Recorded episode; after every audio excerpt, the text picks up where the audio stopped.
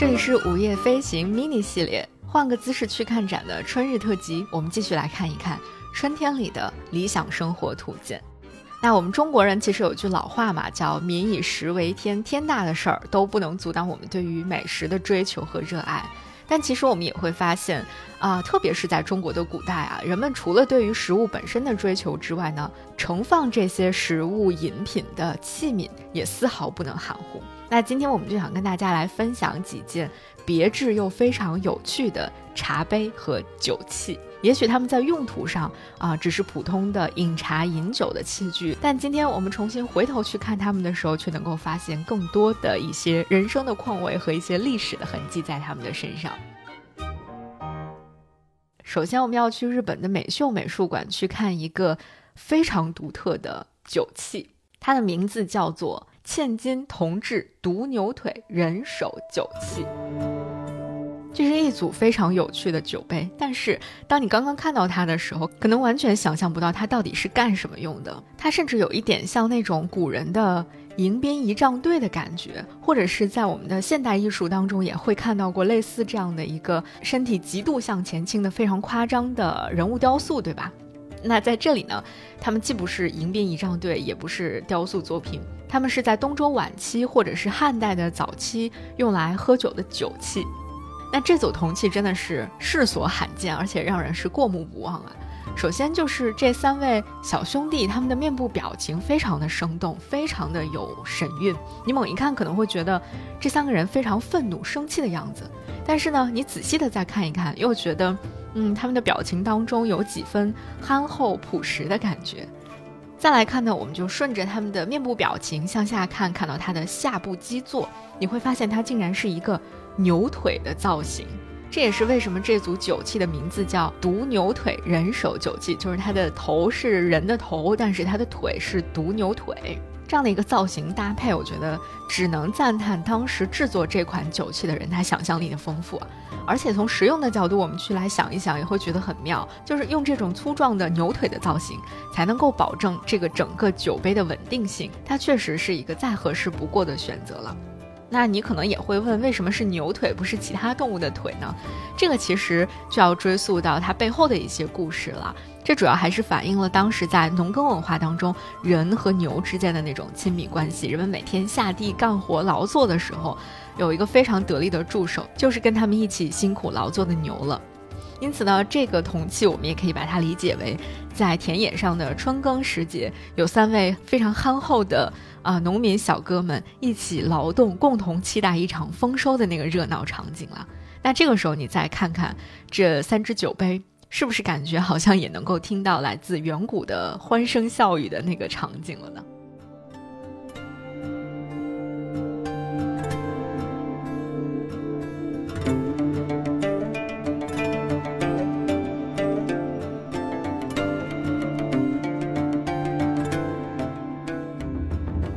离开日本美秀美术馆之后，我们去加拿大的一个可能不是被很多人知道的博物馆，它的名字叫多伦多阿加汉博物馆。在阿加汉博物馆当中收藏的这个金碟和金杯，很多人一定不会陌生。它们是天鹅团花金碟和巴棱湖人击月金杯。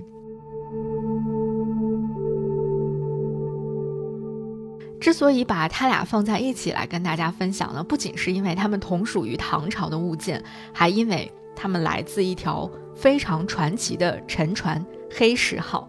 那“黑石号”是一艘载有中国九世纪，大概就是中晚唐时期的文物的一只阿拉伯商船。当时呢，这艘商船从中国的扬州出发之后，穿过爪哇海域，不幸在印度尼西亚的卡里马塔海峡触礁沉没。之后很长一段时间，人们都找不到这艘船的踪影，直到一千二百多年之后，才被人们重新发现。并且从黑石号上打捞出了大批的唐代的宝藏。其实，在呃国家博物馆，还有其他的很多世界范围内的博物馆当中，都曾经展出过从黑石号上打捞出来的呃不同类型的一些嗯非常珍贵的器物。那今天我们在阿加汉博物馆重点要看的这两件呢，一个是金碟，一个是金杯。先来看看这个金杯吧，巴棱湖人击月金杯。虽然它的高度只有十厘米，但是在它的杯面上却雕刻了非常精致的浮雕。其中呢有长发飞扬的舞姬，就是跳舞的这个舞姬们，还有穿衣打扮颇具异域风情的胡人。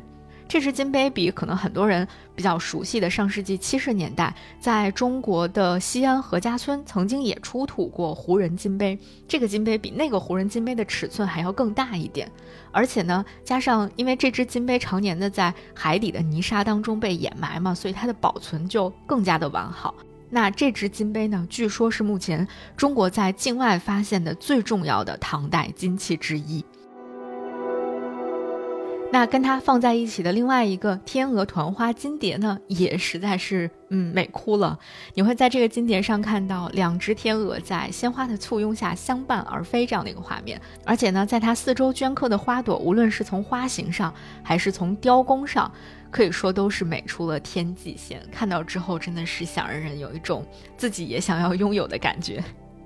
那这两件器物除了它本身非常精美之外呢，更重要的一点就是刚刚我们提到的它们与黑石号的密切关系。它们连同其他啊从黑石号上打捞出来的大批的唐代文物一起，其实能够非常好的印证唐代的海外贸易的繁荣程度和当时海上丝绸之路的发展情况，同时也为我们研究中国和阿拉伯世界之间的这种文化交流提供了更多的素材。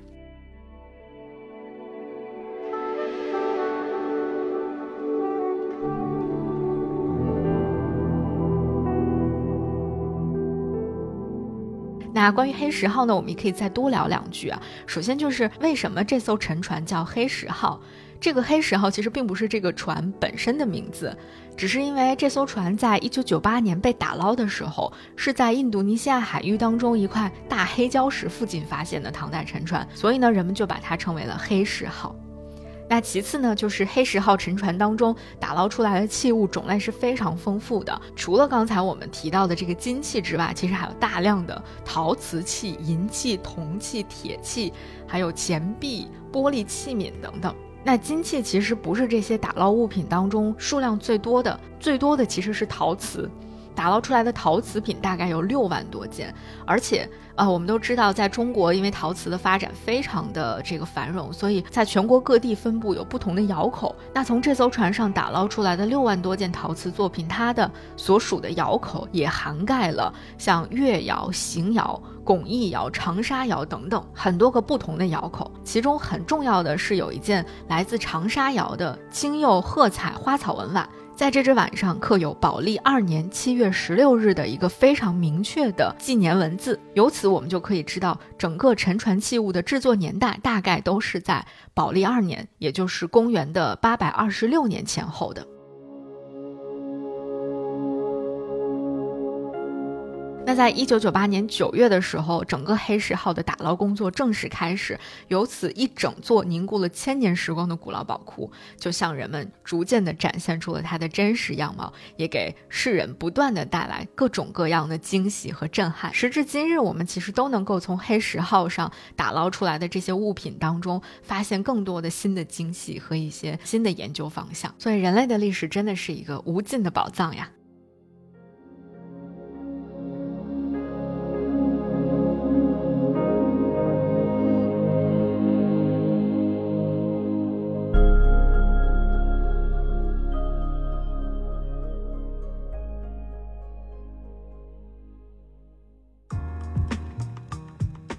午夜飞行由 Marcus Media 制作出品，我们推荐您在苹果 Podcast 订阅收听。如果喜欢这档播客，你可以给出五星好评，也可以留言评论。